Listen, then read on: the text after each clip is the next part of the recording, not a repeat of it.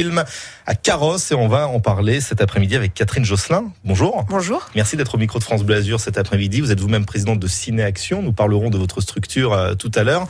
Mais Ciné Alma, c'est le nom de ce festival euh, du film de Carrosse. Euh, c'est l'âme de la Méditerranée hein, que vous expliquez, que vous projetez sur grand écran. Oui. C'est la 15e édition. Oui. Il y a encore plein de trucs à apprendre sur la Méditerranée? Euh, oui, euh, comme dans tous les autres domaines, le, cinéma est riche d'offres et de nouvelles thématiques. Et c'est vrai que cette année, quand on a sélectionné les, différents films, on s'est rendu compte euh, qu'on avait des thématiques qui n'avaient jamais euh, été abordées encore au cinéma, ou alors des filmographies très peu vues. Je pense à un film sur qui a été tourné pardon à Malte sur le- les, pêcheurs traditionnels là-bas.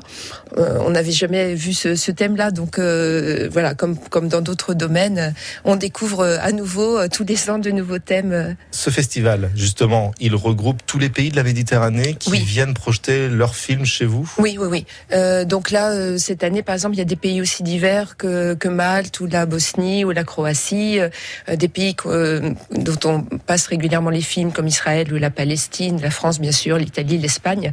Donc 17 pays en tout pour pour la sélection de cette année. Mais comment vous déterminez les films que vous projetez à, à Carrosse Est-ce que ça se fait en amont? Est-ce que vous les visionnez tous? Est-ce que vous avez des espions dans les différents pays Alors, des espions, non. On aimerait bien, mais ça nécessiterait un certain budget. Non, euh, donc on a un, comi- un comité de sélection déjà.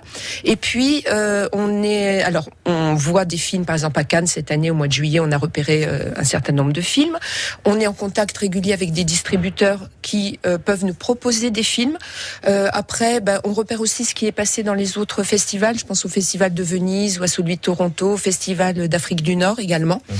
Euh, et puis, quand on a repéré des films, euh, souvent on reçoit des liens de la part euh, de- de- des producteurs, et donc on peut les visionner euh, sur l'ordi en général.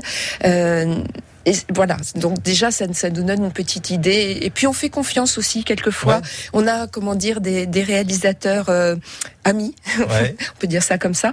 Euh, donc voilà, quand on sait que- qu'un nouveau film sort euh, et qu'on a aimé les précédents, qu'on a diffusé les précédents, on y va euh, Avec plus de confiance. avec plus de confiance. oui. On parlera justement peut-être de vos coups de cœur, hein, et puis on, on verra à qui s'adresse ce festival du film, aux plus jeunes, aux plus anciens, avec une vertu éducative a priori, car il y a tellement de choses à dire sur la Méditerranée Mm. et sa pollution. D'ailleurs, je vous ferai écouter un, un extrait de l'interview de Maud Fontenoy dans un instant. Le temps pour nous de danser. Est-ce que vous dansez